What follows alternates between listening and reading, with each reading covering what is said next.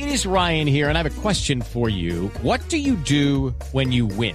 Like, are you a fist pumper? a woohooer, a hand clapper, a high fiver. I kind of like the high five, but if you want to hone in on those winning moves, check out Chumba Casino. At ChumbaCasino.com, choose from hundreds of social casino style games for your chance to redeem serious cash prizes. There are new game releases weekly, plus free daily bonuses. So don't wait. Start having the most fun ever at ChumbaCasino.com. No purchase necessary. BGW. Void were prohibited by law. See terms and conditions. 18 plus. Tenemos en la línea a Eduard Ramírez, que es CEO y fundador de Partners for Startups, y él nos va a contar puntualmente cómo hace uno para posicionar una app. Me imagino que eso tiene su propia técnica de SEO, de optimización de motor de búsqueda. Doctor Eduard, buenas noches, bienvenido a la nube.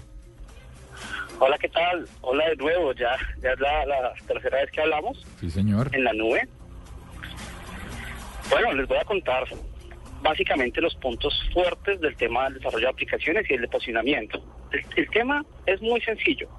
Lo primero es que tú tienes que tener un público objetivo, una forma de entregarle valor a un segmento de público dedicado a lo que tú vas a hacer. Por ejemplo, si tú quieres establecer un tema de comunicaciones o un tema de entrega de valor comercial, tienes que saber qué tipo de productos vas a, comercializar y con eso puedes eh, resolver fácilmente el, el segmento al que vas a apuntarle. Por decir algo, si tú tienes en cuenta que son maquillajes y cosas así como para niña o para dama, entonces tú pones, eh, orientas toda tu campaña hacia, hacia ese segmento y entonces usas palabras coloquiales que usen las damas, colores rosaditos, colores fucsias, y es muy importante identificar también el, diseño que vas a, a, a utilizar. No sé si, si es claro. También es importante establecer una herramienta de contenidos, o sea que alrededor de la compañ- alrededor de la aplicación que estás publicitando puedas integrar un blog o una cuenta de Facebook o una cuenta de Twitter. ¿Por qué? Porque eso te hace más cercano a las personas, o sea, es más importante todo lo que está alrededor de la aplicación que la aplicación misma, que te vean cercano, que te vean eh, como escuchando lo que tú, eh, lo- escuchando sus opiniones, es bastante importante y que tú tengas la posibilidad de dar respuestas en tiempo real, es fabuloso. Eso es lo que ha hecho crecer, por ejemplo, a Tapsi o eso es lo que ha hecho crecer a Twitter, que las personas tengan acceso rápidamente a validar esas ideas y a pedir cosas y, por ejemplo, si tú le das el factor de co-creación, es fantástico, porque entonces tú, tú eres una persona cool, tú eres una persona abierta, que está dispuesta a escuchar a todos y como, como a que esas opiniones se pongan en contexto de lo que tú estás haciendo. Eduard, devolvámonos a Tapsi puntualmente. ¿Qué, Señor. en su concepto, qué ha hecho Tapsi que lo hace sentir cercano y que ha dado la sensación de co-crear junto con sus usuarios?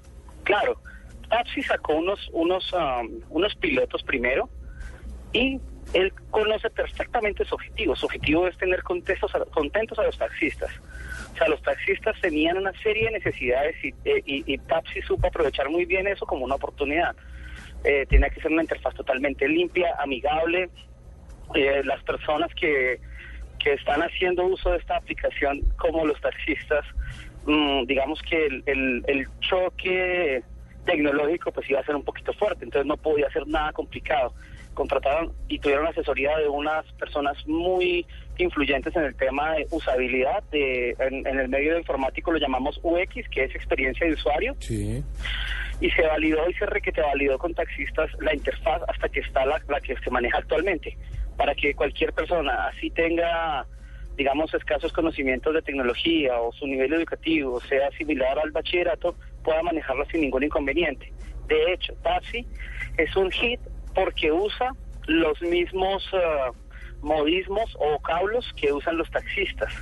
Entonces, para ellos es muy normal interactuar con la aplicación porque es como si le estuviera hablando un amigo, un mismo compadre. Bueno, pues ahí está.